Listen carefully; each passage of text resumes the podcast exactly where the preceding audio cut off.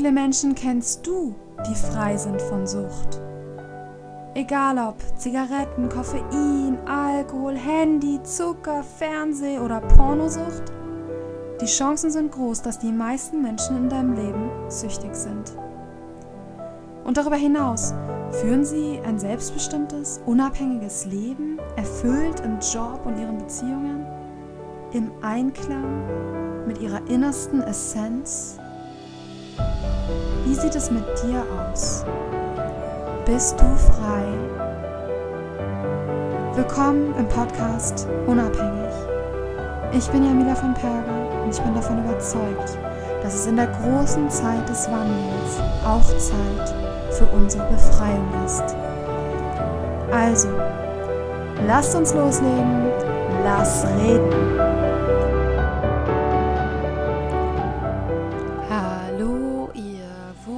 Wunderschönen Menschen da draußen. Das hier ist die elfte Folge im Podcast Unabhängig. Heute geht es weiter mit dem Interview mit meinem Freund Fabian. Und auch die zweite Hälfte bleibt ähm, ja spannend und inspirierend. Also es geht mit seiner legendären äh, Las Vegas Nacht weiter. Äh, das ist quasi Fabians ganz persönliches äh, Rock Bottom, den er da erreicht hat mit dem Alkohol. Und danach aber sehr viele super inspirierende Worte zur Abstinenz ähm, mich hat das super inspiriert, das Interview. Auch mich weiterhin total zu freuen auf ähm, ja, jeden weiteren nüchternen Tag.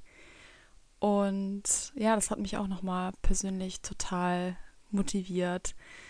Es gibt ja diesen Begriff von der rosa Wolke, in den viele verfallen, nachdem sie mit dem Trinken aufgehört haben in diese Phase, wo sie sich fast wie verliebt fühlen.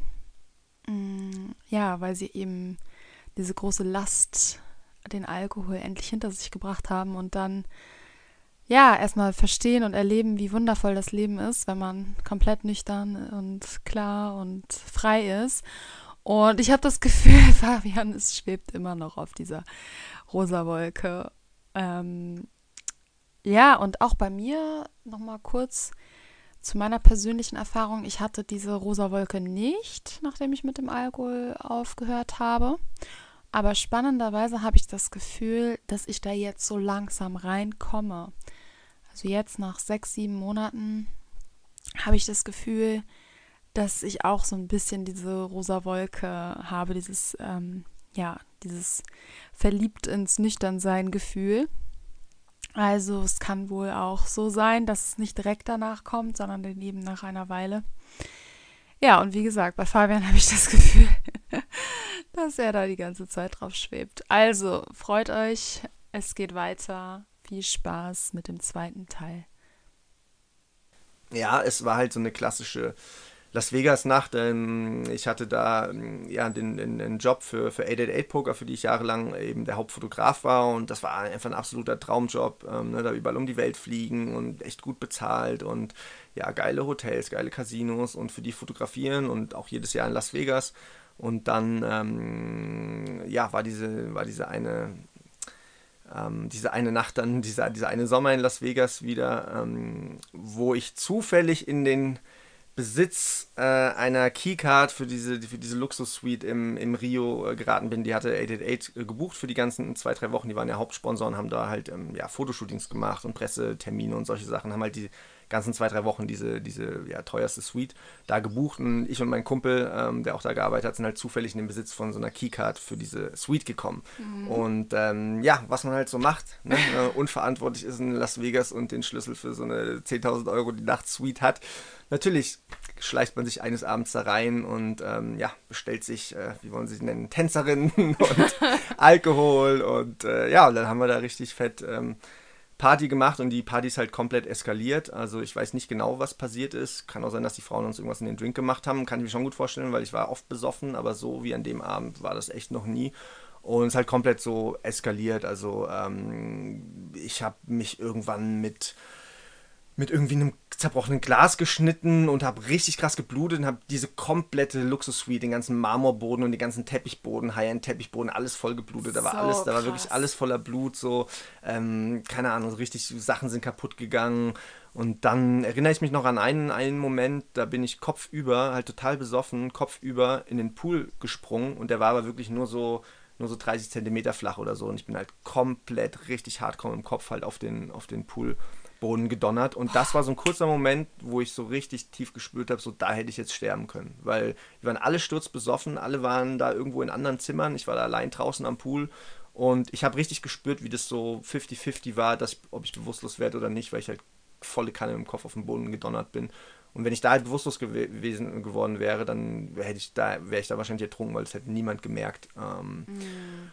Und die Nacht dann, mh, mm, unser Boss hat uns dann am nächsten Morgen, wir sind dann irgendwann eingepennt in der Suite und wirklich so, wie man sich das vorstellt, halt so eine, so eine Szene halt irgendwie, keine Ahnung, überall irgendwie Koksreste und also ich nicht, aber so die anderen und so und ähm, überall das Blut und alles kaputt und so. Und so hat uns dann unser Boss morgens vorgefunden in der Suite. Und, also ein bisschen ähm, wie im Film Hangover so. Ja, so kann man sich das tatsächlich mhm. vorstellen. Und das Schlimmste fast an diesem Ereignis war eigentlich dann am nächsten Morgen halt ähm, ja, mit, mit meinen Chefs konfrontiert zu werden und einfach diese, diese Enttäuschung in deren Augen zu sehen. Ne? Weil ich habe jahrelang mit denen zusammengearbeitet. Die waren wirklich so ich war immer so German, weißt du, immer der, der Zuverlässige, der mm. nie irgendwas falsch gemacht, immer zuverlässig gewesen. Die haben, die haben mich so krass gewertschätzt und so viel von mir gehalten und wir hatten so eine gute Partnerschaft. Ähm, und da diese Enttäuschung in den Augen zu sehen, da das Vertrauen so missbraucht zu haben von denen und ja, dann natürlich den, den, den Job verloren, was wirklich so 80 Prozent meines Jahreseinkommens war.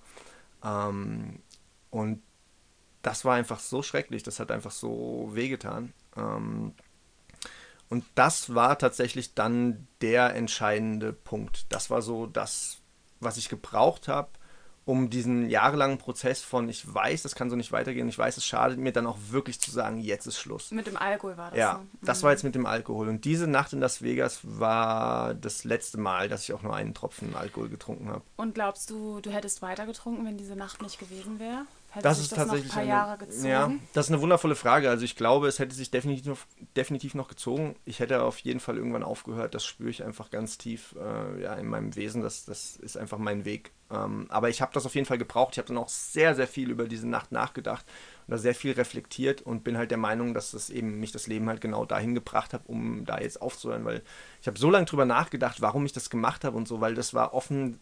Also das war so bescheuert, das zu machen. Das war so bescheuert zu denken, dass sie das nicht mitbekommen und so, weil wir halt auch die ganze Zeit, wir haben den, den, den Butler, den Roomservice die ganze Zeit bestellt und es war so klar, dass die natürlich, die sehen das dann auf den Abrechnungen, die sehen ja. das, die, das war so offensichtlich, dass die, die, die, Mitarbeiter das den, den Chefs dann auch sagen, weil die wussten ja, dass wir da nicht ähm, in der Suite sein dürfen. Und die sagen, also äh, es gibt so viele Gründe, halt, wie absurd das ist, das zu machen und zu denken, dass man damit durchkommt, dass ich halt der Meinung bin, dass eben mich das Leben halt genau dahin gebracht hat, um genau das zu machen, um dann halt eben aufzuhören.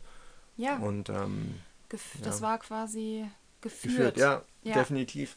Und ich meine, man braucht nicht so einen Tiefpunkt. Also ich will damit nicht sagen, dass man jetzt so unbedingt so einen Tiefpunkt braucht und dass man komplett eskalieren muss, um so einen Tag hervorzurufen oder so. Ähm, aber da reichen ja auch kleine Tiefpunkte. Irgendwie. Und du hast ja beim Kiffen, hast du ja auch quasi noch nicht den absoluten Tiefpunkt erreicht nee. und hast vorher aufgehört. Beim, beim Alkohol war es halt so. Aber ähm, ja, das ist halt, natürlich muss, nicht, muss man nicht erst beim, man nennt das ja Rock Bottom, ja, Rock äh, angekommen braucht nicht, ja. sein, braucht man nicht. Bei dir war es jetzt in dem Fall so. Ja. Aber ähm, ja, im Nachhinein kannst du ja trotzdem dann eigentlich dankbar sein dafür, dass das Auf, so passiert definitiv. ist. Definitiv. Ich bin so krass dankbar, dass das passiert ist. Das war die Wochen danach zwar echt schwer, auch diesen Job zu verlieren, aber ich habe tief im Inneren gespürt, dass das irgendwie das Richtige war. Und seitdem hat sich so viel in meinem Leben auch verändert. Und auch gerade diesen Job zu verlieren, ist auch ein Segen jetzt dann aus heutiger Sicht gewesen, weil ich dann halt in eine ganz andere Richtung gegangen bin und jetzt heute eben dieses sehr erfolgreiche Online-Business habe und auch so viel sich in meinem Leben verändert hat. Ich jetzt eben ausgewandert bin und so viel am Reisen bin und ähm, ach, so viele andere Sachen, über die vielleicht noch reden können. Einfach generell die, die Reise auch nach innen, der ganze spirituelle Weg, ähm, ah, dieses wundervolle, einfach die Klarheit und die Nüchternheit und so viele Sachen, die seitdem einfach passiert sind.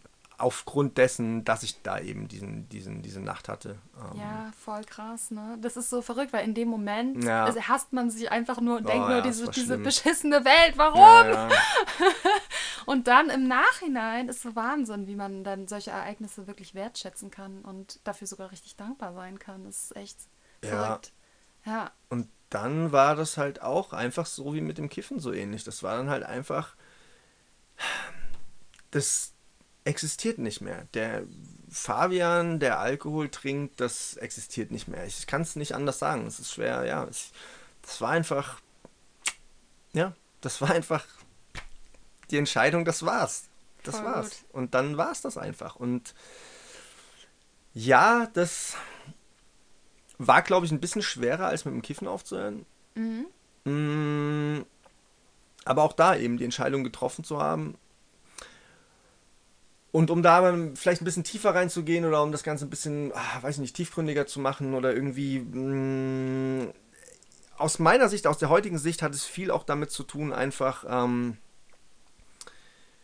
ja, was will man für ein Mensch sein und, und wie will man leben? Und es hat auch viel für mich damit zu tun, Sach nicht mehr davon zu laufen, irgendwie. Also quasi ehrlich zu sich selbst zu sein, ähm, nicht mehr sich vor dem Leben zu verstecken, sondern ganz bewusst einfach das Leben spüren zu wollen und einfach ähm, Sachen nicht mehr aus dem Weg zu gehen. So, das war damals dann auch, glaube ich, so, so eine Phase, wo ich einfach gemerkt habe, ich will das nicht mehr, weil all das ist ja ist ja eine wunderschöne Flucht, ja, egal ob das Kiffen ist oder Alkohol oder Pornos oder sonst was. Ja, es gibt ja so viele Süchte und ganz viel dient ja davon einfach, um halt nicht um halt sich nicht mit Sachen beschäftigen zu müssen, um sich nicht mit sich selbst beschäftigen zu müssen, um sich nicht mit negativen Gefühlen beschäftigen zu müssen, um nicht, sich nicht mit Rückschlägen beschäftigen zu müssen. Ja, es ist ja einfach ein, ja, eine Flucht und einfach ein, ein sich, sich betäuben im, im gewissen Sinne. Und irgendwie hat das ganz viel für mich damit zu tun, einfach diese Entscheidung quasi das nicht mehr zu wollen, sondern einfach zu spüren,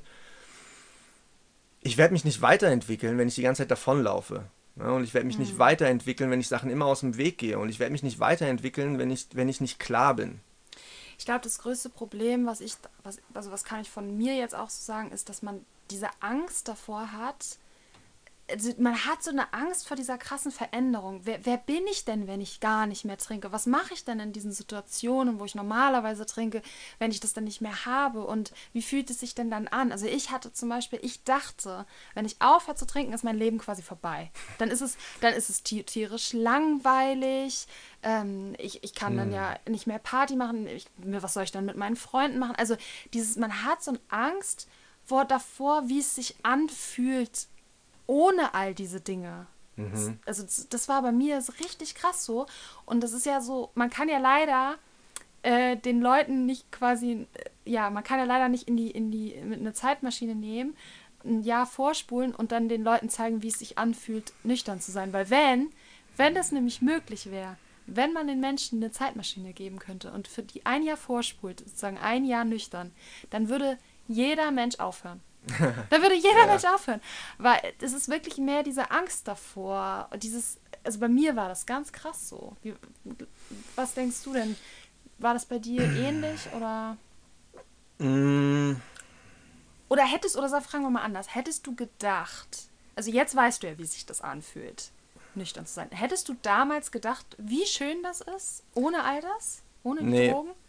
Nee, weil das ja genau dieser Trugschluss ist. Man denkt halt immer, man braucht diese Sachen, damit das Leben richtig aufregend und ja. intensiv wird und spannend und cool und genau. berauschend genau. im gewissen Sinne halt. Aber das Verrückte ist, es ist genau andersrum. Es ist genau andersrum. Also es ich, ist so, ja, aber das, das, wissen die Leute halt nicht. Das ist das mm. Geheimnis. Ja, also zumindest für mich und auch für dich war es genau andersrum. Ich will nicht behaupten, dass es für jeden unbedingt so sein muss. Ich kann mir auch vorstellen, dass es für viele sehr schwer ist. Ja, ja aber, aber und, nur eine gewisse sie, Zeit. Ja, Irgendwann merken sie dann ja, es geht ihnen immer besser und besser und besser. Mhm, also definitiv, ich, aber es gibt eben eine gewisse Zeit, in der es auch sehr, sehr schwer sein kann und die kann halt auch ja. sehr lang sein für ja, gewisse sein. Menschen. Aber, ähm, oder ja, für, für unterschiedliche Menschen, die unterschiedliche Erfahrungen gemacht haben und unterschiedliche Persönlichkeiten haben, diese, sind diese ganzen Sachen natürlich, erfahren, erfährt man diese ganzen Sachen natürlich sehr unterschiedlich. Ja. Für mich war es aber eben tatsächlich genau andersrum. Also quasi einfach, ähm, ich bin jetzt einfach jeden, jeden einzelnen Tag, an dem ich, also an dem ich länger quasi klar bin, also im Sinne von jetzt jeden Tag ist ja diese Zeitspanne, in der ich jetzt einfach komplett klar und nüchtern bin, länger. Ja. Und jeden Tag, an dem diese Phase einfach länger geht, spüre ich das Leben einfach intensiver und schöner und es wird einfach alles immer berauschender und das ist das Verrückte. Ich, oh, ich fühle mich. Ich ja, freue mich ich, da voll drauf, weil bei mir ist es erst eine, also sieben Monate ohne Alkohol und ich empfinde ja. es aber genauso. Ich habe mhm. das Gefühl, ich bin also ich, mit jedem Tag mehr, an dem ich nüchtern bin, bin ich ein neuer Mensch oder ich bin immer mehr, ja. mehr ich fühle mich so sehr und ich bin so verliebt in dieses Gefühl, nüchtern zu sein. Das ist so krass. Ja. Und ich kann es mir gar nicht vorstellen, wie es ist, denn, wenn es immer noch so weitergeht bei dir. Das ist jetzt schon sechs Jahre. Das ist für mich gerade so voll aufregend.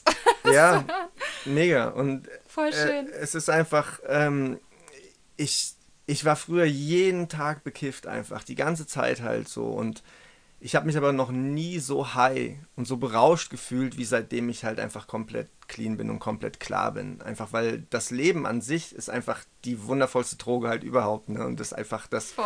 das Berauschendste im Leben überhaupt ist das Leben an sich. Aber das Leben an sich kann man nicht spüren, wenn man die ganze Zeit halt berauscht ist. So, mm. das, das steht dem halt im Weg, wenn man, wenn man halt ja benebelt ist, betäubt ist, berauscht, wie auch immer man das nennen will.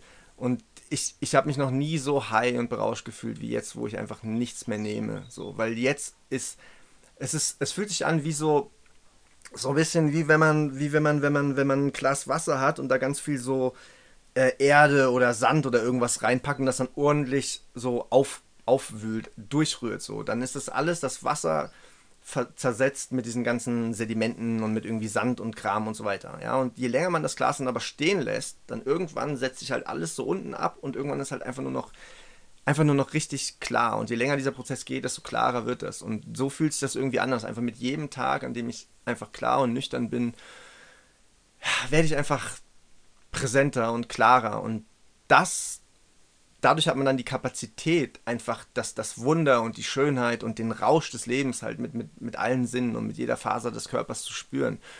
Und das ist halt dieser gefährliche Trugschluss, den man halt hat, gerade wenn man aufhört, dass man halt genau andersrum denkt. Dass man halt denkt, durch die Droge habe ich diesen Rausch. Ja. Durch die Droge wird das, äh, wird das Leben so geil. Durch, die, durch den Alkohol habe ich diese euphorischen, geilen Abende mit meinen Freunden und dieses Loslassen und das Yeah, Yeah, Yeah-Gefühl. Oder durch das Kiffen habe ich diese Sensibilität, dass, oh, die Farben sind plötzlich viel schöner und die Geschmäcker sind intensiver. Das ist dieser Trugschluss, den ich auch jahrelang hatte, dass man denkt, das kommt durch die Droge, aber eigentlich ist es ganz genau, ist es andersrum. Ja, du hast es bei der Droge ja immer nur für den Moment, mhm. in dem du konsumierst. Und ja. sobald du dann nicht mehr konsumierst, passiert ja das Gegenteil. Dein Körper ist dann voll ausgelaugt, du wirst depressiv und alles fühlt sich grau und schrecklich an. Ja. Und das kommt ja aber, das ist ja so, es ist so, so, so, so, so gemein. So ein Teufels, ja. Das ist so ein Teufelskreis einfach. Ja.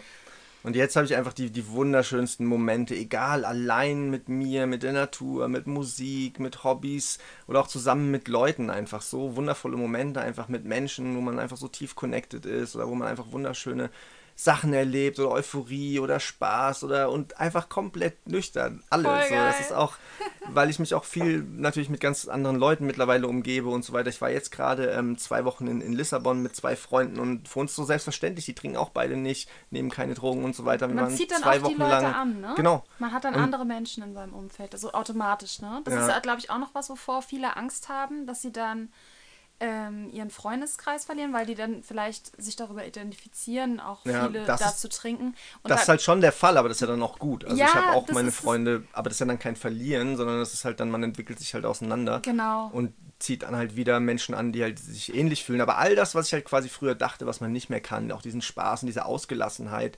ähm, das ist alles genau äh, andersrum. Aber was man natürlich sagen muss, es ist halt ähm, man wird natürlich mit allen möglichen Sachen natürlich in sich konfrontiert. Ja? Also das ist ja die liegt in der Natur der Sache, dass diese Drogen halt eine Flucht sind, Sachen aus dem Weg zu gehen. Sprich, wenn man die ganze Zeit halt klar ist, natürlich sieht man dann auch viele, ja. viele Wahrheiten halt klar. Und das ja. muss halt jedem bewusst sein, aber das ist halt das Wundervolle auch daran, weil das ist auch ein, einer der wichtigsten Sachen für mich im Leben, einfach mh, der Wahrheit ins Gesicht zu blicken, ehrlich zu sich selbst zu sein, sich weiterzuentwickeln, dahin zu gehen, wo es auch ja, wehtut an die Stellen in sich selbst und diese innere Arbeit zu machen, weil nur so kommt man weiter und das muss man halt schon sagen.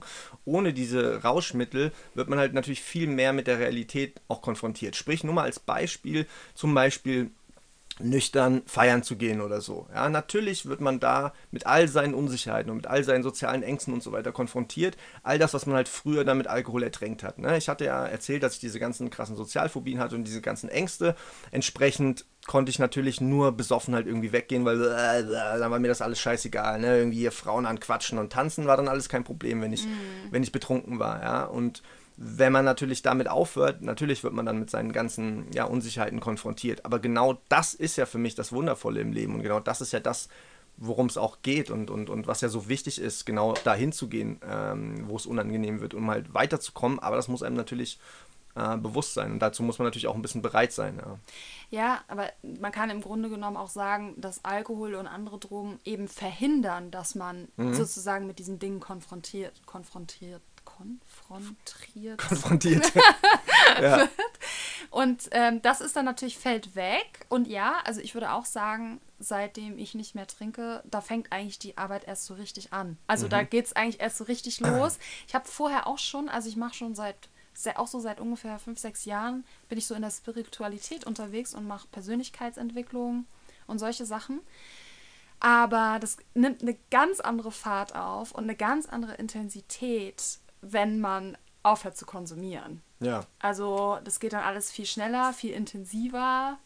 Das ist schon eine andere Nummer. Und es ist auch nicht immer leicht. Das, das will man ja auch nicht. Man will ja auch nicht äh, sagen, alle Probleme sind dann verschwunden, wenn man auf, aufhört ja. zu konsumieren. So ist es nicht. Aber man hat wenigstens die, überhaupt die Möglichkeit, die Ressourcen dafür, das Ganze mal anzugehen. Weil das hast ich, du nämlich nicht, solange du dich immer berauscht und flüchtest. Ja, ja. Ich würde sogar fast sagen, man hat mehr Probleme dann, wenn man aufhört, zumindest für eine gewisse Zeit, weil man halt die endlich alle sieht. Ja, ja, aber genau, genau, das ist ja das Wichtige. Also man dann hat sie vorher ja auch schon gehabt. Du hast sie auch, nur aber du siehst sie halt nicht. Genau, du hast sie einfach verdrängt. Ne? aber, aber für mich ist auch generell einfach eine, eine, eine Klarheit und eine Nüchternheit halt, Nüchternheit halt einfach eigentlich selbstverständlich für alles halt im Leben. Also auch, weil du das gerade gesagt hast, mit so einem spirituellen Weg zu gehen, Persönlichkeitsentwicklung all diese Sachen, egal was es ist, auch einfach Gesundheit und ähm, Fitness, fit zu sein, sich vital zu fühlen, sich gut zu fühlen, sich persönlich weiterzuentwickeln, emotional weiterzuentwickeln, beruflich weiterzuentwickeln, einfach auf allen Ebenen gesund zu sein, all diese Sachen, das steht ja alles im Widerspruch dazu, sich irgendwelche Gifte reinzuballern. Ah, das ist ja halt der Punkt so. Das heißt, egal, all die wundervollen Sachen im Leben, die auch so wichtig sind, ja, einfach Vitalität, Gesundheit, Freude, Glück, ähm, berufliche Entwicklung, persönliche Entwicklung, spirituelle Entwicklung, im Reinen mit sich zu sein. Egal, ich könnte alles jetzt aufzählen, eigentlich, was wichtig ist, irgendwie für mich zumindest im Leben. Ähm, all das, da ist eigentlich die Grundlage dafür, dass man klar ist. So. Und deswegen ist das für mich auch so ein bisschen das das steht alles mehr gar nicht mehr zur Debatte, so irgendwie, mhm. ob man trinkt oder nicht oder Drogen nimmt oder nicht, weil das, das, das ist selbstverständlich, dass man es halt irgendwie nicht macht. Wenn man halt zumindest diese, dieses Ziel hat, einfach glücklich zu sein, gesund zu sein, mhm. ausgeglichen zu sein, sich wohlzufühlen, sich weiterzuentwickeln, dann ist das so ein bisschen so die Grundvoraussetzung irgendwie. Ja, ich glaube, das Problem ist, man, also wie ich zum Beispiel, ich habe ja auch schon vor fünf Jahren damit angefangen mit Spiritualität und Weiterentwicklung und Persönlichkeitsentwicklung und habe halt trotzdem viel getrunken, ja. Das heißt, du kannst solche Dinge schon machen, aber du, du siehst natürlich in dem Moment nicht oder du weißt ja in dem Moment nicht, wie es wäre, wenn du ohne diese ganzen Substanzen, mhm. dass es viel leichter wäre, viel schöner wäre, viel intensiver wäre. Das siehst du ja in dem Moment nicht. Du kannst es oder du kannst es erahnen. Also ich habe es auch immer erahnt. Ich habe immer gewusst, hey, das steht mir total im Weg und ich könnte das wahrscheinlich alles viel leichter und besser schaffen äh, wenn ich aufhören würde. Aber man redet sich das dann irgendwie noch so schön und denkt sich so, naja, ich mache das ja trotzdem alles super. Und ähm, ja. das ist halt das, ne? Man kann es schon, aber wie? Auf was für eine Art und Weise? Und kommt man mhm. da wirklich voran? Also ich habe das Gefühl, dass ich jetzt in dem halben Jahr, wo ich nicht trinke, äh, mehr geschafft habe, also innerlich, äh, als in den letzten ja. 30 Jahren davor, zusammen. So. Geht, geht, mir ganz genauso, ja. Ich habe auch das Gefühl, jetzt in den fünf, sechs Jahren habe ich mich mehr entwickelt als in 20 Jahren davor zusammengerechnet, definitiv. Ja, ja. ja also daran sieht man das, aber das, das sind natürlich so Dinge, die man wunderbar danach sehen kann. Ja. Und in dem Moment aber, wenn man das in dem Moment so 100% wüsste, dass es so ist, dann wird man wahrscheinlich auch sofort aufhören. Ja. Aber es ist halt, ja, man redet sich das ja immer noch so ein mhm. bisschen schön. Ne? Und für, für mich ist es auch ganz viel einfach so, mh, mm, okay, dann wird es halt jetzt relativ philosophisch, spirituell und so weiter, aber für mich ist auch ganz viel einfach dieses, es geht halt auch Hand in Hand oder was halt sehr hilft, ist quasi auch generell ja so gewisse spirituelle Praxen äh, zu Praktiken äh, zu entwickeln, egal ob es Meditation ist oder Yoga, ähm, generell alles so im Bereich innere Arbeit, weil das führt alles dazu, dass man einfach generell präsenter und achtsamer ist. Und wenn man präsent und achtsam ist, dann entwickelt man auch ein viel besseres Gefühl für sich selbst und für seinen Körper und auch eine, eine, ein liebevolleres Verhältnis zu sich selbst und seinem Körper und so weiter. Und das ist was, was mir auch extrem geholfen hat, ist einfach dieses, irgendwann habe ich einfach gemerkt, es hat mir einfach richtig wehgetan, weißt du, meinen Körper zu vergiften. So, mhm. ne? Einfach weil, und, und das sind natürlich alles so Gedanken, die hat man nicht, wenn man die ganze Zeit so auf Autopilot und Halligalli und äh, Saufen und dies, das und ja. Party und halt so unbewusst lebt halt so, ne? Einfach, ja. wenn ich eine Sache sagen würde, die ich auch in den letzten Jahren bei mir am meisten verändert hat, das ist einfach eine, eine Bewusstheit. Ja? Also über Dinge wie eben äh, Meditation jeden Morgen oder gute Bücher zu lesen oder einfach für sich allein in der Natur zu sein. Es gibt ja viele Praktiken, um einfach ähm, präsenter zu werden und so weiter. Ähm, dadurch einfach zu merken, was habe ich da eigentlich meinem Körper und meiner, meiner Seele angetan mit diesen Substanzen? Das ist tatsächlich mittlerweile auch eines der, so größte, krass, ja. der größten Punkte, warum ich auch nie wieder anfangen würde, einfach ist, weil einfach der, der menschliche Körper ist einfach so ein Wunderwerk des, des Lebens. Ja. ist einfach so eine wundervolle, so, ein, so eine magische, so eine magische Maschine will ich gar nicht sagen, aber einfach ist einfach sowas Wundervolles, sowas Einmaliges, sowas ach, Unglaubliches einfach, ja. Und alles, nicht nur der Körper, einfach die Seele, der Geist, alles, unser Verstand, ist einfach alles pure Magie. Ja. Und das einfach kaputt zu machen, einfach zu vergiften, das fühlt sich für mich einfach so falsch an. Das heißt, ich habe, wenn man halt bewusst ist und präsent ist, dann hat man halt auch, oder ich zumindest halt eine richtige Verbindung mit meinem Körper und meiner Seele und meinem Geist und so weiter, dass ich einfach, ich fühle mich einfach verbunden mit denen. Also ich fühle einfach richtig meinen Körper wie so ein, wie so ein Lebewesen. Also wirklich wie so, guck mal, ich würde doch auch nicht irgendwie mein, mein, mein Kind oder irgendwas vergiften oder irgendwie mein, mein Haustier, ja, mein, mein Hund, den ich, den ich irgendwie liebe, den würde ich ja auch nicht irgendwie da Gift irgendwie reinschütten. Und so fühlt sich das für mich auch an. Mein Körper fühlt sich an wie halt ein, ein geliebter Freund oder wie ein Haustier oder, oder wie, mein, wie mein eigenes Kind. Also ich habe auch einfach eine, so, eine, so eine liebevolle Beziehung zu meinem eigenen, zu meiner eigenen Person eigentlich.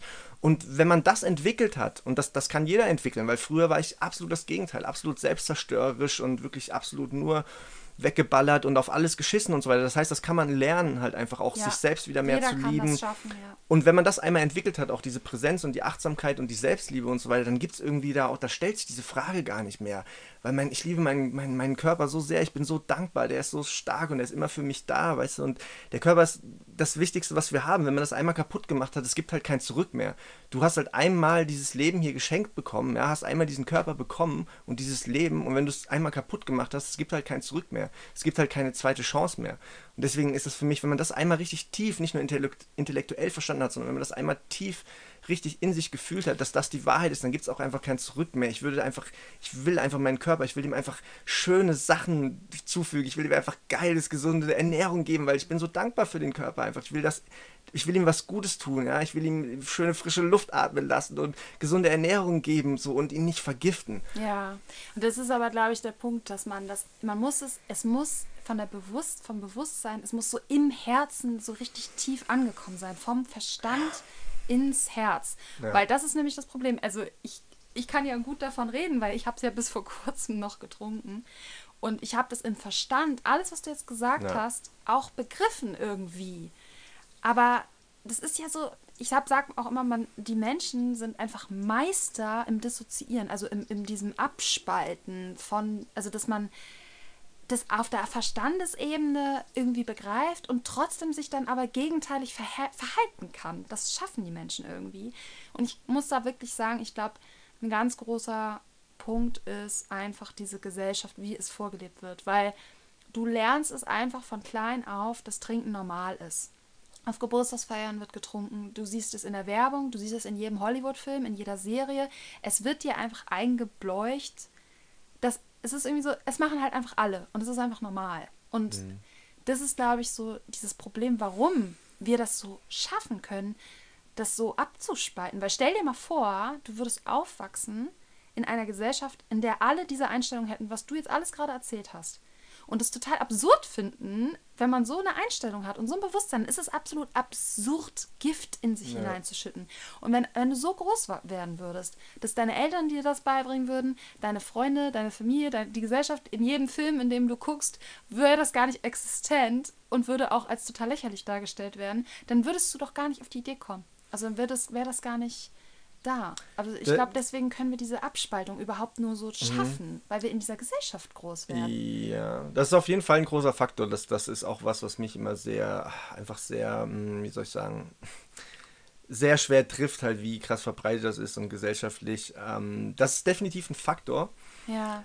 Aber hm, aus meiner Sicht geht es im Leben irgendwann auch immer mehr darum, wenn man sich immer weiterentwickelt und immer mehr wächst und so weiter, geht es immer mehr auch einfach darum, seine eigene Wahrheit zu leben. Auf einfach, ne? Fall. Und einfach unabhängiger zu werden, auch von diesen ganzen Einflüssen und so weiter. Und ähm, mag sein, dass das die Wahrheit der Gesellschaft ist, irgendwie, dass das dazugehört und so weiter, aber im Grunde genommen sind sie ja auch alle nur unsicher und machen es deswegen und so weiter und wollen dazugehören und fühlen sich unwohl und so. Ja, und mag sein, dass das deren Wahrheit ist. Ähm, aber das muss ja nicht meine Wahrheit sein. Nee, so, nee, nee, ja. das will ich damit auch Ich, ich weiß auch, dass, ich weiß auch, dass du es so nicht meinst, aber einfach nur nochmal das als Inspiration ja. ähm, mitgeben, diesen Gedanken. Ja. Das ist definitiv ein Rieseneinfluss und es macht es auf jeden Fall viel, viel schwerer, dass es so gesellschaftlich etabliert ist.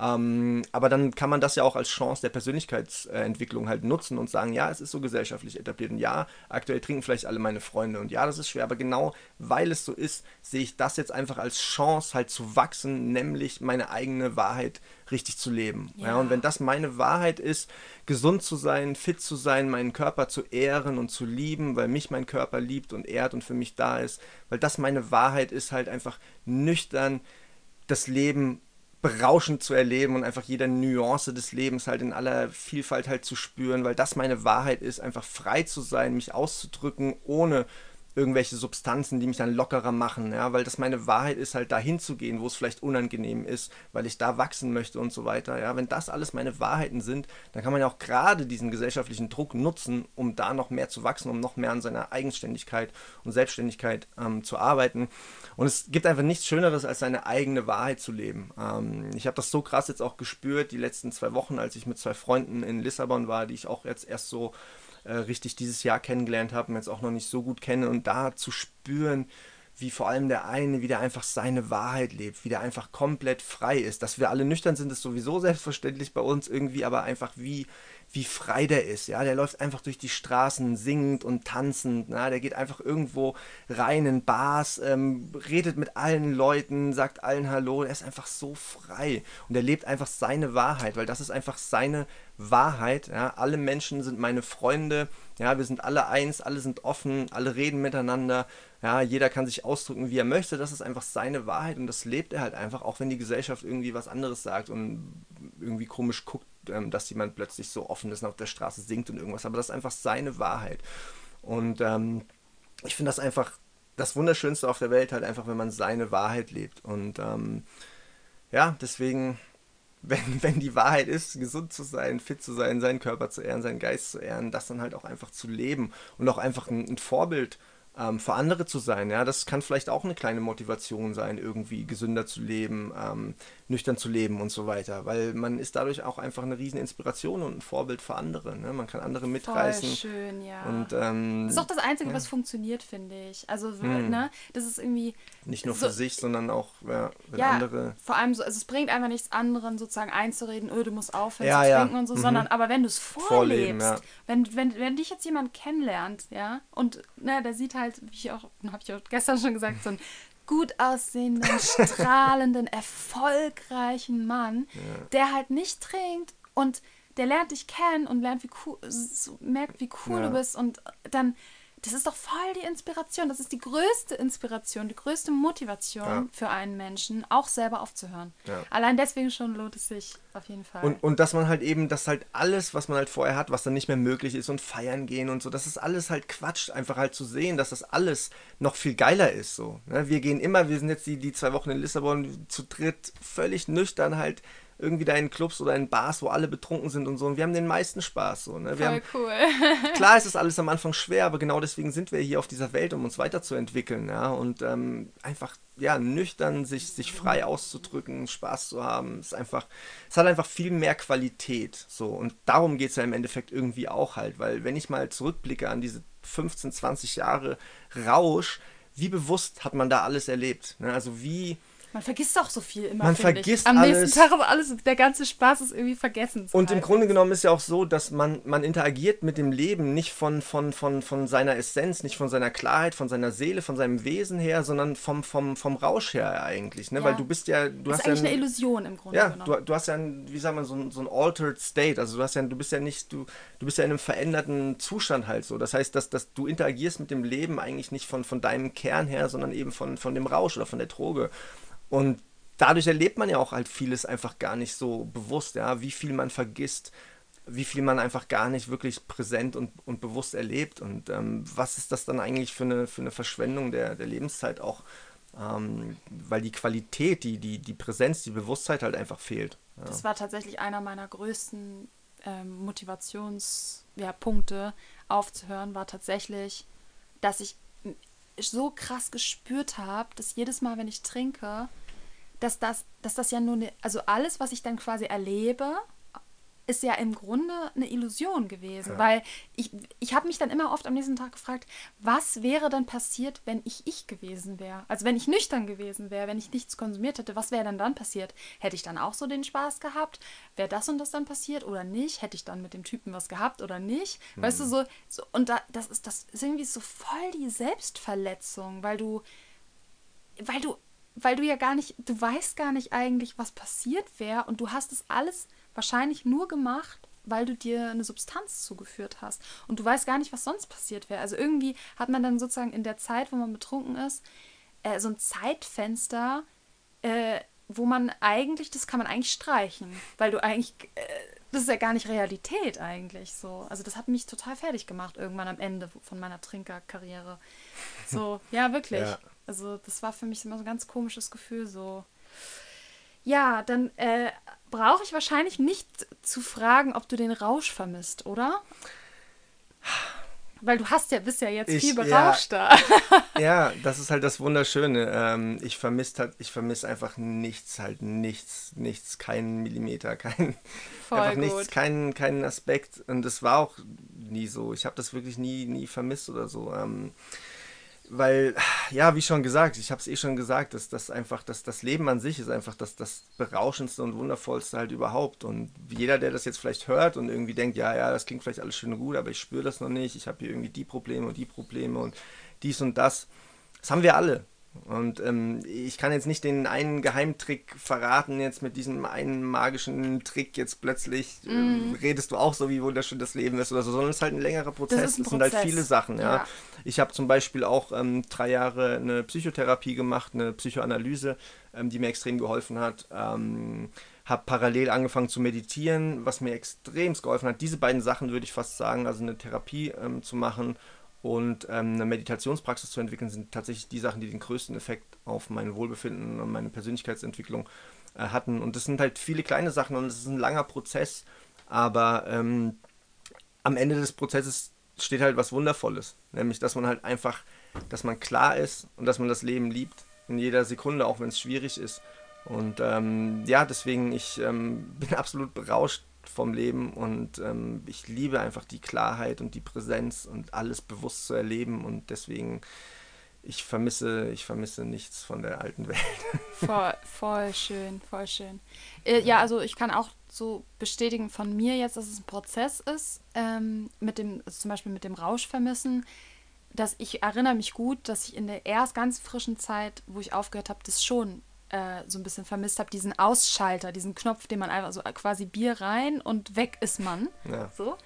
Und das ist so ein Prozess, wo man es immer weniger vermisst und oder vor allem immer mehr das eigentlich genießt, dass man immer da ist. Das ist bei mir nicht von heute auf morgen so gewesen. Ich habe das schon am Anfang, weiß ich so, ich glaube, so die ersten zwei Monate, vielleicht sogar die ersten drei Monate, äh, weiß ich genau, dass ich öfter den Gedanken hatte, boah, wäre jetzt schön, mal nicht immer die ganze Zeit klar zu sein, sondern ich will jetzt eigentlich mal kurz weg sein, so. Und das hat sich dann aber irgendwann gedreht. Also es hat sich wirklich umgedreht in, wie geil ist es eigentlich, immer klar zu sein. Also das, das ist ein Prozess und also wenn ihr jetzt quasi frisch aufgehört habt oder ihr wollt aufhören, dann macht euch jetzt nicht bitte, äh, dass, wenn es bei euch noch nicht so ist, Gedanken, sondern das ist wirklich ein Prozess, das, das Ja. wandelt sich dahin. Ja, ja. wandelt sich dahin. Ja. Und, und das ist ja auch viel so ähm, quasi, weil du gerade gesagt hast, so du hättest gerne diesen Ausschalter ähm, und hast es schon ein bisschen vermisst. Da ist es aus meiner Sicht dann halt wichtig, dass man halt andere Dinge hat, ähm, die einem das gleiche Gefühl geben, die aber halt eben nicht schädlich sind. Weil ich habe zum Beispiel so genau das, was du gerade gesagt hast, den Ausschalter und dieses in eine andere Welt eintauchen zum Beispiel, ist für mich halt einfach Singen und Tanzen zum Beispiel. Mhm. Zwei Sachen, die ich mir mein ganzes Leben nie so richtig getraut habe, irgendwie zuzulassen, weil sich das ja irgendwie lächerlich anfühlt und keine Ahnung, gerade auch Tanzen als Mann fühlt sich so feminin an und mir das nie so richtig eingestehen wollen oder das nie so richtig getraut halten. Gerade so die letzten, ja vor allem so die letzten Monate habe ich das extrem entdeckt über Ecstatic Dance Events zum Beispiel, kann ich jedem nur empfehlen. Ähm, und das ist für mich mittlerweile einfach berauschender und wundervoller als, als, als jede Droge oder als, als zu saufen. Ähm, und es hat aber einen ähnlichen Effekt. Also genauso wie ich früher in die Natur gegangen bin, zum Beispiel mir einen Joint angezündet habe und einfach genossen habe, so gehe ich jetzt manchmal in die Natur und mache meine Lieblingsmusik an und tanze einfach für mich, ja, und streiche mit meinen Armen durch die Blätter und spüre die Sonne auf der Haut und es fühlt sich exakt genauso, viel, noch viel berauschender an als damals und ist für mich halt ein ähnlicher Effekt dann abzuschalten, genau das, was du gerade gesagt hast, dieses einfach ähm, präsent zu sein, im Flow zu sein, einfach das zu lieben, was man gerade macht mm, und sich vielleicht nicht irgendwie so mit seinen Problemen gerade beschäftigen zu müssen oder so. Also dass man einfach auch so Sachen findet, die einem ja. ein ähnliches Gefühl geben, die aber halt nicht äh, ungesund sind. Ja.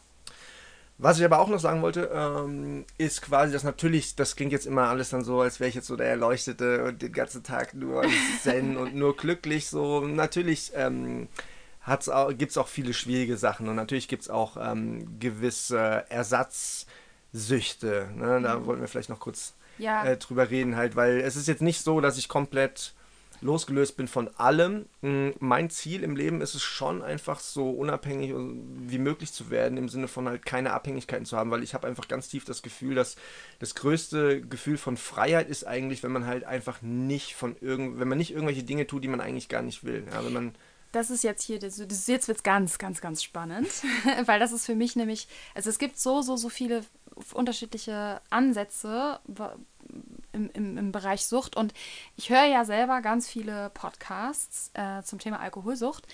Und was mir halt sehr stark aufgefallen ist, ist, dass es bei denen wirklich nur um die Alkoholsucht geht und dass die halt mhm. teilweise aber noch rauchen, kiffen, ähm, äh, Kaffee trinken. Du trinkst ja übrigens auch keinen Kaffee, nee. ne? Sehr gut.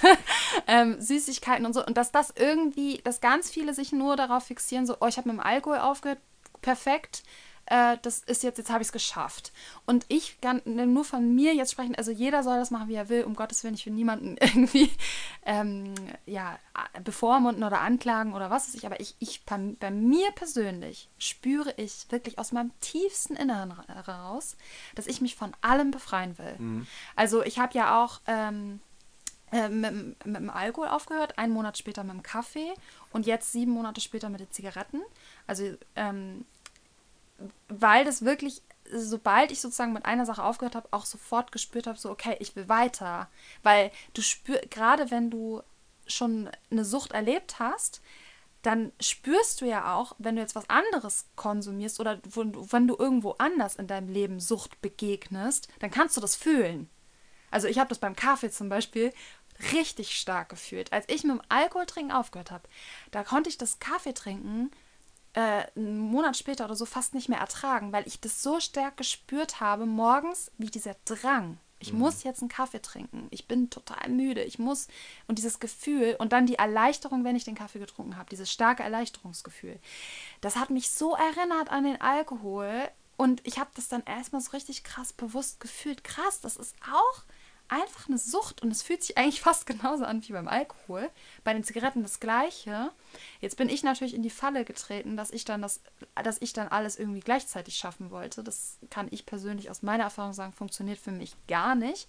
Aber ich finde es halt total wichtig, also für mich persönlich, und das wirst du uns dann ja auch gleich deine Meinung dazu sagen, dass man da irgendwie am Ball bleibt und dann sozusagen ähm, sich immer weiterentwickelt. Und wenn man dann halt ehrlich zu sich ist und man fühlt, dass da noch andere Dinge sind, von denen man süchtig sind und dass die einen belasten, dass man das dann auch nicht so von sich wegschiebt und sagt, naja, ach, jeder kann ja ein Laster haben oder ach, naja, die eine Sache und das, sondern dass man da ehrlich bleibt auch mit sich, auch wenn es vielleicht Süchte sind, die gesellschaftlich komplett anerkannt sind. Also sowas wie Kaffee, es ist ja sogar, es ist ja lustig, dass man, oder cool, dass man kaffeesüchtig ist. Das ist ja nichts Schlimmes so von aus gesellschaftlicher Sicht. Sondern dass man da auch ehrlich bei sich bleibt. Und also für mich persönlich, mein Anspruch ist, für mich ist wirklich also Freiheit und richtige Unabhängigkeit, dass ich komplett von diesen Substanzen losgelöst bin, weil ich spüre, dass jede einzelne davon, also auch bei Ernährung und bei anderen Kleinigkeiten, Kleinigkeiten in Anführungsstrichen, dass mich das belastet. Und das interessiert mich jetzt total, wie du das siehst. Hm. Was, wie war das denn bei dir? Gab es also erstens mal Suchtverlagerung, ein super spannendes Thema. Hast du dann irgendwas anderes mehr gemacht, als du aufgehört hast? Und auch Würdest du sagen, du bist noch von etwas süchtig? Wenn ja, was? Und wie ist dein Umgang damit? Ja, ähm, das sind natürlich alles super spannende Themen. Ich habe jetzt ungefähr während deines Redebeitrags fünf bis zehn verschiedene Sachen im Kopf, die ich. Ähm, Geht mir bei dir auch so, wenn du redest? Ja, dazu sagen würde. Das sind natürlich viele verschiedene Themen jetzt auch irgendwie, die so, die so hochkommen. Ähm, unter anderem zum Beispiel auch ähm, wie soll man generell dazu stehen? Also quasi eben dieses sich komplett von allen Süchten zu befreien, ist auch was, was ich ganz tief spüre, was einfach irgendwie schön wäre. Das fühlt sich einfach so an, dass es einfach eine absolute Freiheit ist. Auf der anderen Seite kann man natürlich aber auch sagen, das liegt einfach auch in, in ist auch einfach Teil des Menschseins halt so im gewissen Sinne. Ähm, und ob das überhaupt möglich ist. Glaube dass es halt, halt immer, halt dass es halt immer irgendwelche Süchte gibt, dass es halt nur gesunde äh. und ungesunde Süchte gibt, weil ich bin genauso süchtig zum Beispiel nach Sport oder so halt. Ja, weißt ja, nee, nee, aber ich meine, halt es gibt gesund. Ja, ja, es gibt aber kann auch ungesund Also ich glaube, es gibt ähm, auch gesunde Süchte und die sind auch in Ordnung. Ähm, aber ich glaube, diese, diese, diese Süchte von Suchtmitteln, von, von, von Mitteln, die süchtig machend sind, also Substanzen mhm. und also alles, was du quasi konsumieren kannst, was süchtig machend ist, ist, und was alles, was du, du weißt es ja selber, ob es dich belastet oder nicht, wie du schon sagst, es ja. gibt Süchte, die die sind dir, die findest du ja gut, dann hast du ja auch keine, keine, keinen Anspruch oder Motivation, damit aufzuhören.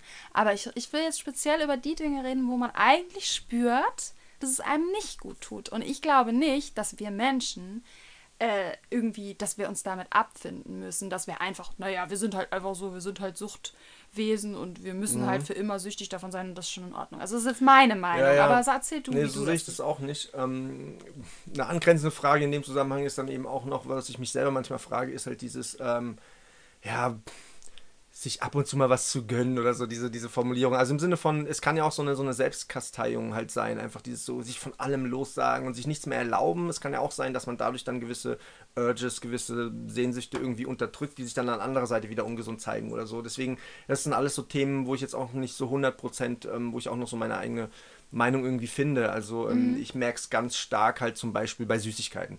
Das ist zum Beispiel halt auch tatsächlich noch der Bereich, äh, wo ich noch starkes Suchtverhalten halt habe. Kann ich gleich noch ein bisschen was dazu sagen. Aber da ähm, habe ich nämlich auch so ein bisschen dieses Problem, wie soll ich da jetzt rangehen? Dieses, ähm, ja, ist doch völlig okay, sich ab und zu mal was Süßes zu gönnen oder so, oder halt so komplett so, nee, das ist irgendwie auch ungesund und das ist Suchtverhalten und so weiter, das komplett sich loszusagen. Und das ist halt ein bisschen schwierig halt alles. Ich persönlich merke für mich, dass wenn ich zum Beispiel mehrere Wochen gar keinen Zucker esse, dann vermisse ich es auch überhaupt nicht mehr und dann brauche ich es auch überhaupt nicht mehr. Sobald ich dann mal wieder anfange, ab und zu Süßigkeiten zu essen, dann habe ich wieder ständig das Verlangen danach.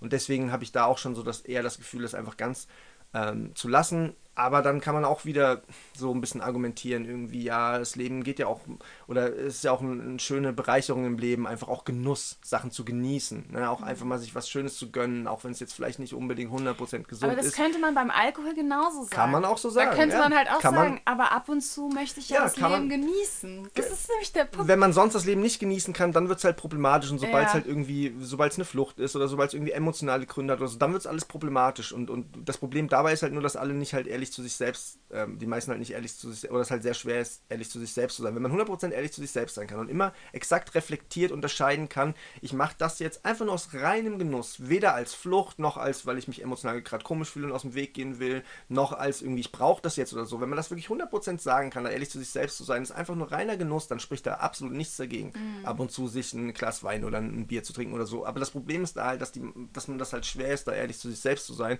und es dann halt nicht wieder in so ein Suchtverhalten geht. Und deswegen ist für mich funktioniert es eher besser halt so dieses ganz oder gar nicht. Ja, für mich auch. Und weil du gefragt hast, eben mit, mit Suchtverlagerung, ähm, ich habe tatsächlich ähm, definitiv ein großes Problem mit Süßigkeiten. Das ist halt quasi äh, mein Ersatz definitiv geworden. So über die letzten Jahre hat aber auch mehr mit anderen Sachen zu tun, hat zum Beispiel auch stark mit mit einer krassen Fixierung auf Sport und Körper äh, zu tun gehabt, wo ich jahrelang halt einfach exzessiv ähm, ja, Krafttraining betrieben habe und dann eben auch so bei so einem Men's Physik-Wettbewerb mit, so einem Bodybuilding-Wettbewerb mitgemacht habe, so Beachbody-Klasse mit irgendwie 6% Körperfett und ähm, daraus eine, auch eine gewisse Essstörung entwickelt habe, halt, wenn man einmal so, ein, so, ein, ja, so in so einer krassen Form war, dann halt jedes Gramm Fett hat man dann das Gefühl, fett und hässlich zu sein.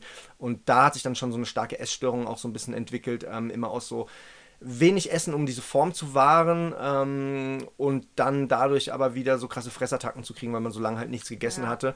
Und daraus ist dann halt schon so ein bisschen ungesundes Verhältnis zu Süßigkeiten hat sich daraus entwickelt, so die letzten Jahre. Und da ist definitiv bei mir so, dass das, ähm, das emotionale Essverhalten bei mir halt ganz stark ist. Sprich, an Tagen, an denen es mir nicht so gut geht, an denen ich, keine Ahnung, irgendwelche Rückschläge erlebt habe, mit denen ich gerade nicht so richtig umgehen kann. Oder auch wenn ich mich einfach mal einsam fühle oder auch frustriert bin, ja, vor allem wenn ich mal frustriert bin, wenn ich einfach so richtig abgefuckt bin, wenn mich alles so ankotzt, dann ist wirklich dieses Süßigkeitenfressen halt mein Silberstreif am Horizont. Dann ist halt oft einfach diese Vorstellung, einfach so abends ah, schön ins Bett und dann so alles um sich herum, die ganzen Süßigkeiten ausbreiten und dann irgendwie seine Lieblingsserie gucken und dann einfach so mh, mm, alles in sich reinschaufeln, Eis und Chips und alles.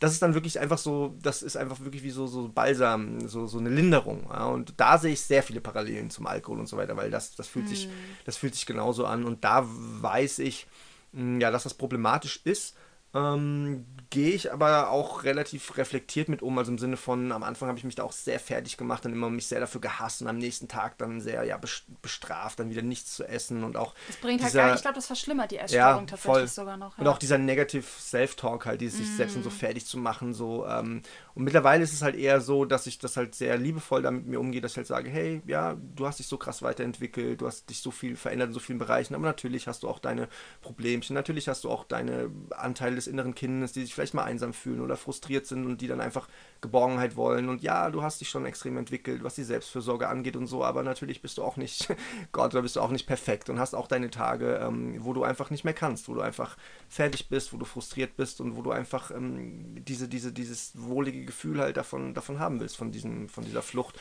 Und dann ist es auch in Ordnung, das ähm, mal äh, zu machen und dann sich nicht noch dafür zu hassen, weil das macht es ja nur noch schlimmer und langfristig nach und nach aber zu gucken, halt das ähm, ja auch in den, in den Griff zu kriegen und das mehr zu einem Genuss zu machen, auch ähm, ab und zu mal ja da Süßigkeiten zu essen und nicht zu so einem, ich brauche das jetzt und ich kann mhm. sonst nicht anders. Und vor allem auch, was ich dann immer merke, ist dann auch mal in Situationen, in denen man das normalerweise machen würde, ganz bewusst das nicht zu machen und das Gegenteil zu machen. Zum Beispiel, wenn alles in einem danach schreit, zu flüchten, sich ins Bett zu verkriechen, Süßigkeiten zu fressen, ganz bewusst das Gegenteil zu machen, nämlich sich hinzusetzen und zum Beispiel einfach zu meditieren. Einfach ganz mhm. präsent zu sein, ganz bewusst zu sein, was geht gerade in mir vor ähm, ja, und dann nach und nach auch zu einem natürlicheren Umgang auch mit diesem Essverhalten zu kommen. Du, das finde ich so, so, so wunderschön und so wichtig, weil das, ich habe genau das Gleiche gemacht, also in Bezug auf alles, nicht nur in Bezug auf Essen, ich habe diese Fressanfälle auch. Mhm. Ähm, und ähm, in Bezug auf Alkohol und auf alle anderen Substanzen, ich habe immer so sehr mich dafür verdammt verurteilt. Ja. Und das macht es nur noch schlimmer ja. und du kommst noch schwerer daraus. Und an diesen Punkt zu kommen, das ist nämlich der exakt richtige Punkt, an diesen Punkt zu kommen, Mitgefühl sich gegenüber ja. selbst zu haben, zu sehen, dass das, was man da tut, vielleicht nicht unbedingt förderlich oder super ist, aber sich auf keinen Fall dafür zu verurteilen und dann eben darauf zu vertrauen, ich bin mir dessen bewusst, dass ich dieses Verhalten an den Tag lege, was nicht gut ist, aber sich auf keinen Fall dafür zu verurteilen und dann das Vertrauen in sich selbst zu haben, dass ich werde das lösen für mich irgendwann. Ich werde dafür, ich werde einen Weg für mich da finden, ja, aber eben auch nicht sich sozusagen das schön zu reden und zu sagen, ach, das, das ist schon in Ordnung, dass ich das mache und das kann ich mhm. ruhig für immer so weitermachen. Das ist ja wieder was anderes. Ja. Nee, sondern dieses Bewusstsein zu haben und dann sich da wirklich mit Mitgefühl zu begegnen und trotzdem, mhm. trotzdem sich bewusst zu sein, dass man da langfristig raus möchte. Das ist, glaube ich, genau der richtige Punkt, an dem man, wie man damit umgehen sollte. Ja, Ja. Voll, weil dieses Abwerten ist halt absolut kontraproduktiv, weil wir machen ja ganz viele von diesen ähm, Flucht, von diesen Suchtverhalten, machen wir ja, weil wir uns irgendwie scheiße fühlen, weil wir uns irgendwie Minderwertigkeitsgefühle haben oder ne, weil wir Genau. uns irgendwie einsam und leer fühlen und nicht liebenswert und ausgestoßen und nichts wert und so weiter.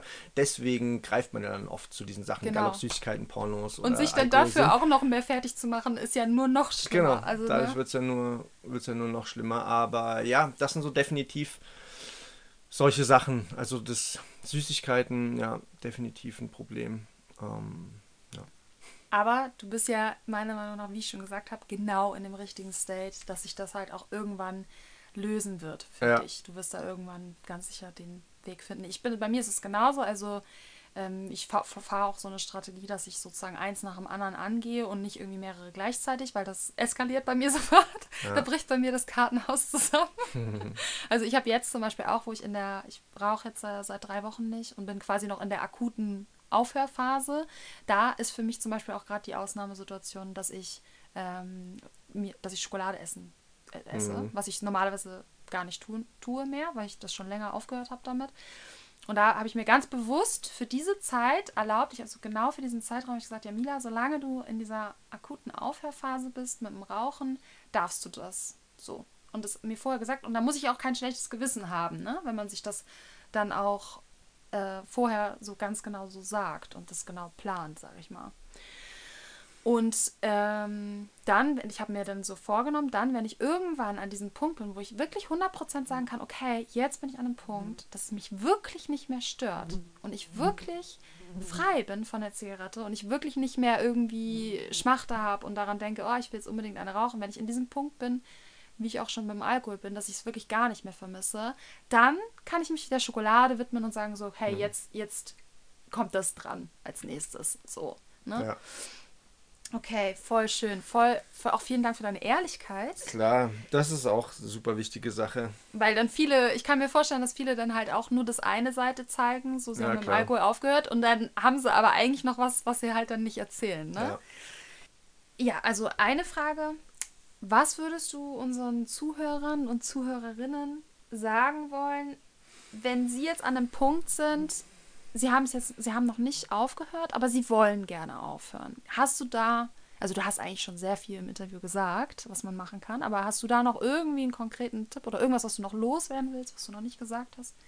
Ja, ähm, viel von dem eben, was ich vorhin schon gesagt habe, ähm, sich nicht nur auf dieses Thema jetzt Alkohol aufhören fokussieren, sondern vor allem auch generell einfach Sachen im Leben zu verändern. Ja, also ich weiß nicht, jeder steht an einem anderen Punkt, aber ich habe oft das Gefühl, wenn man so eine Problematik hat wie mit Alkohol, dann hat man auch noch oft noch andere Bereiche im Leben, die vielleicht noch nicht so ganz rund laufen. Ne? Also dieses, dass man so absolut glücklich ist und alles perfekt und äh, gesunde Ernährung und man ist fit und ist zufrieden im Job und hat Freunde und dann hat man aber ein Problem mit Alkohol. Ja, mag es auch geben, aber es ist schon eher seltener, Stimmt. würde ich einfach mal so behaupten. Ja. So war es bei mir zumindest und so ist es bei vielen, die ich kenne. Und das hat mir auf jeden Fall massiv geholfen, einfach quasi auch andere Sachen im Leben äh, zu verändern. Und da ist einfach der Ansatz von den Mini-Habits einfach sehr gut, also diesen Mini-Gewohnheiten, dass man nicht so rigoros in diesen Riesenschritten anfängt. Zum Beispiel, ich habe jetzt, was weiß ich, 20 Kilo Übergewicht und ich will jetzt irgendwie ein Sixpack haben und ich fange jetzt ab morgen an, nur noch gesunde Ernährung und jeden Tag zwei Stunden Sport. Das funktioniert halt meistens nicht, sondern dass man halt in so winzig kleinen Schritten anfängt. Ja? Also dass man zum Beispiel anfängt, irgendwie ähm, statt drei ungesunde Mahlzeiten am Tag ähm, nur noch zwei ungesunde Mahlzeiten zu essen und dann wenigstens eine gesunde oder so. Oder dass man einfach so eine Routine entwickelt, jeden Tag ein bisschen Obst und Gemüse zu essen oder so. Und einfach so Schritt für Schritt äh, sich ranzutasten, ist meistens der, der sinnvollere Ansatz und man wird dann halt merken, wenn man generell mehr gesunde Gewohnheiten entwickelt, dann fühlt sich das irgendwann falsch an, diese ungesunden Gewohnheiten noch beizubehalten. Also das ist so ein kleiner, so, so, so ein Geheimtipp. Ähm, eher gesunde Gewohnheiten zu etablieren, als sich so die ungesunden so rigoros zu verbieten. Ja, das ist jetzt natürlich nur eine Möglichkeit, wie man da rangehen kann. Man kann natürlich unterschiedlich rangehen. Ich weiß nur, dass das bei mir oder auch bei anderen ähm, ja gut funktioniert hat, weil das dann so automatisch ähm, weniger wird. Und ja, ansonsten ist es viel auch dies, worüber wir auch schon viel geredet haben, einfach generell ähm, präsenter zu leben, bewusster zu leben, achtsamer zu leben. Ja, egal, was man da macht, da muss man halt gucken, was liegt einem am meisten. Ja, wie gesagt, bei mir ist es einfach die Meditation. Ah, ich bin so dankbar dafür, das entdeckt zu haben. Es hat so viel bewirkt. Es können natürlich viele andere Sachen sein. Ja, egal, ob das irgendwie äh, Yoga ist ähm, oder Tai Chi oder Qigong oder es können verschiedenste Sachen sein. Ja, oder auch generell Sport zu machen, sich gesund tanzen. zu ernähren, tanzen, singen. Oh, oh mein Gott, ja. Ähm, und dadurch einfach mehr, mehr, mehr Freude im Leben zu haben, mehr Bewusstheit zu haben, mehr Präsenz zu haben und so weiter, weil das dann so ein bisschen die Basis ist, um auch auf diese, diese tiefen Wahrheiten so für sich selber zu spüren, worüber wir vorhin geredet haben, nämlich dieses eben, was für ein Geschenk das Leben ist, ne? was für ein Geschenk der Körper ist, was, was für ein Wunder das Leben ist, was für ein Wunder der Körper ist, so und dann einfach diese Liebe für das Leben und für sich selbst und seinen Körper zu entwickeln und sich dann eben nicht mehr zu vergiften, weil nichts anderes ist halt der Alkohol, ist einfach ein, ein, ein schreckliches Gift.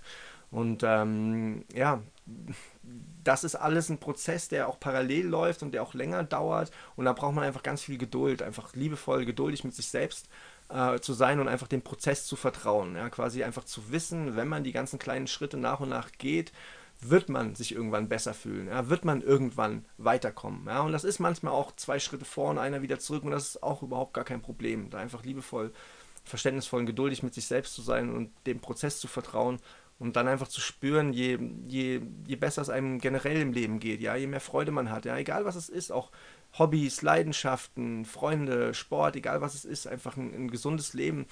Und sich einfach jeden Morgen kann man sich zum Beispiel auch vor Augen führen, ja, egal wie man das macht vom Spiegel oder mit einem Zettel oder so, sich jeden Tag vor Augen zu führen, ey, das Leben ist so ein fucking Geschenk. Ich bin einfach so gesegnet und so dankbar und so glücklich, hier am Leben überhaupt sein zu dürfen, weil es hätte auch nicht, man hätte auch nicht am Leben sein können. Ja, überhaupt, dass überhaupt irgendetwas existiert. Ja, überhaupt dieser Gedanke, stell dir das mal vor halt, dass überhaupt etwas existiert und nicht nichts, ist ein absolutes Wunder das ganze Universum hätte einfach nichts sein können und es war nichts. Dass überhaupt irgendetwas entstanden ist, ist schon ein absolutes Wunder und dass dann dieser Planet entstanden ist und dieses Leben und gerade speziell dann jedes einzelne individuelle Leben ist einfach nur ein absolutes Wunder.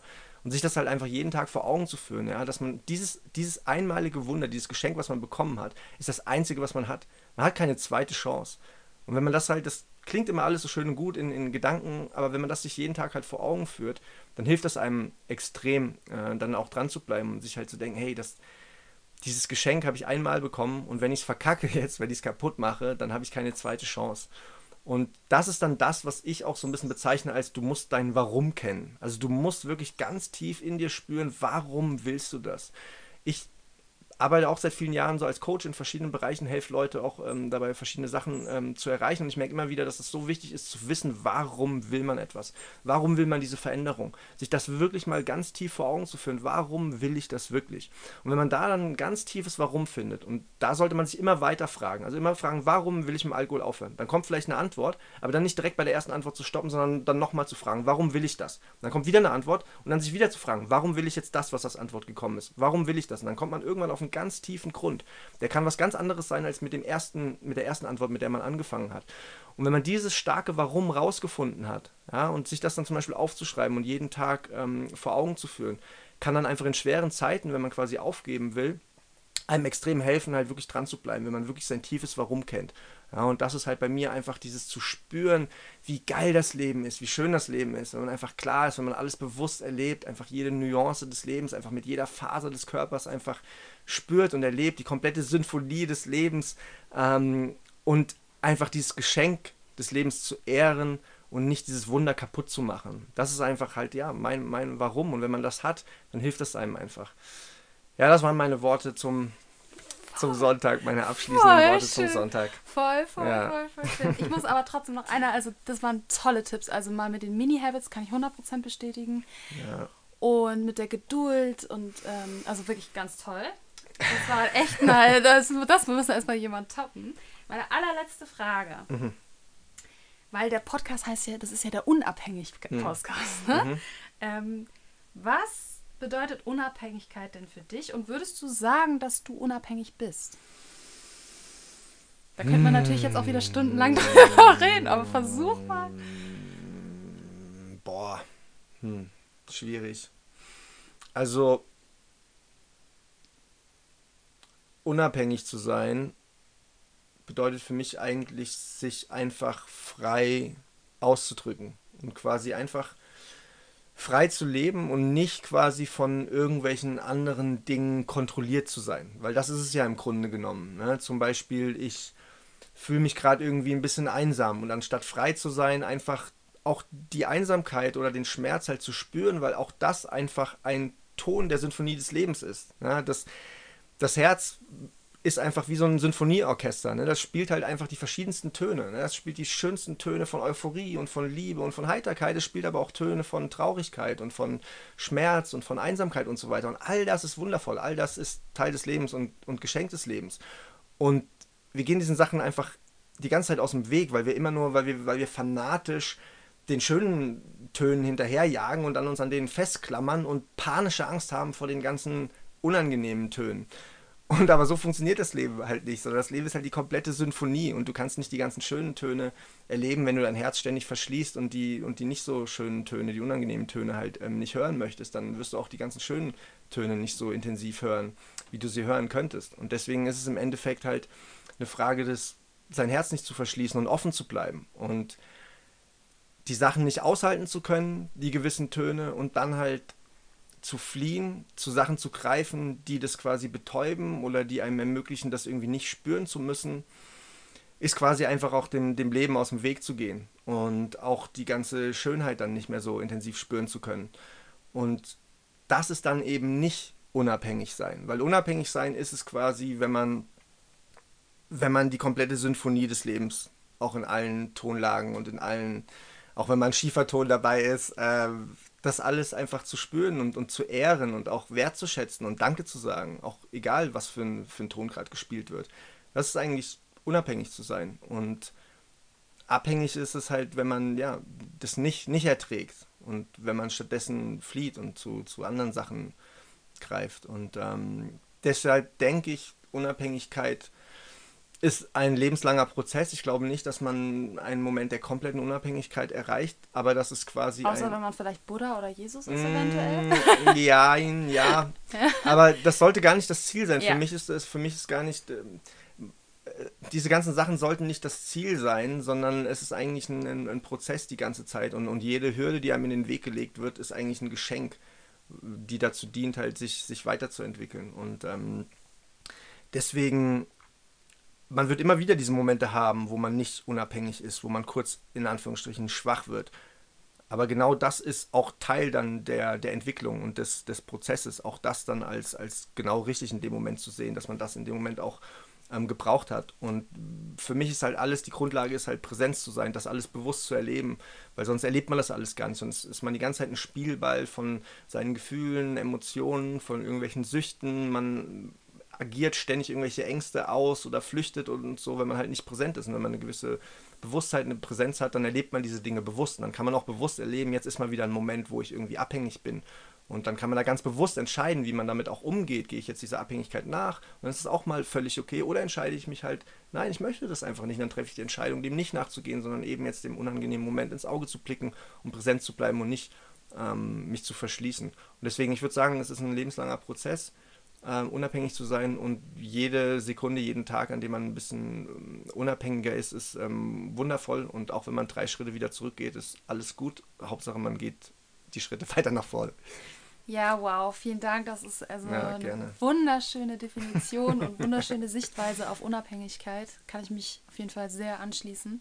Schön. Also, Fabian, vielen, vielen, vielen Dank. Gerne. Es hat wirklich hat mega Spaß hat voll geflasht jetzt. Hat mich mhm. richtig tief berührt und war es auf jeden Fall ein Knaller-Interviewpartner hier. Mm, also, ganz rot. Ja, dann Schön, vielen Dank und auf Wiedersehen. Ja, danke fürs Zuhören, danke fürs, ähm, für die Einladung und ähm, danke an alle, die zugehört haben. Und ähm, ja, bis bald. Bis bald. Tschüss. Ciao. Also, ihr Lieben, das war's. Das war das Interview mit Fabian. Ich hoffe, euch hat es genauso gut gefallen wie mir. Und ich würde euch da auch nochmal ganz herzlich um eure Unterstützung bitten. Wenn ihr noch nicht auf Instagram folgt, mein neuer ähm, Account unabhängig unterstrich Podcast auf Instagram. Ich verlinke es auch nochmal in den Show Notes, wenn ihr da folgt und super, super gerne ähm, mal einen Kommentar oder ein Like gebt oder beides am besten. Ist nicht so einfach, wenn man äh, ja einen Account aus dem Nichts und äh, einen Podcast aus dem Nichts heraus ähm, erschafft, dann ähm, ja ein bisschen äh, ja gesehen zu werden, gehört zu werden, äh, Aufmerksamkeit zu bekommen. Also ich freue mich über jede Unterstützung und natürlich super super cool, wenn ihr ähm, ja Freunde, Bekannte ähm, ähm, habt, wo ihr der Meinung seid, oh, für den, für die oder den wäre das genau das Richtige, dieser Podcast, dann doch gerne den Podcast auch zu teilen oder weiter zu empfehlen. Ich äh, finde das Thema Sucht so unglaublich wichtig und ähm, glaube, dass das ganz vielen Menschen helfen kann. Ja, okay, ihr Lieben. Also, ich würde sagen, macht's gut bleibt sauber und bis zum nächsten Mal.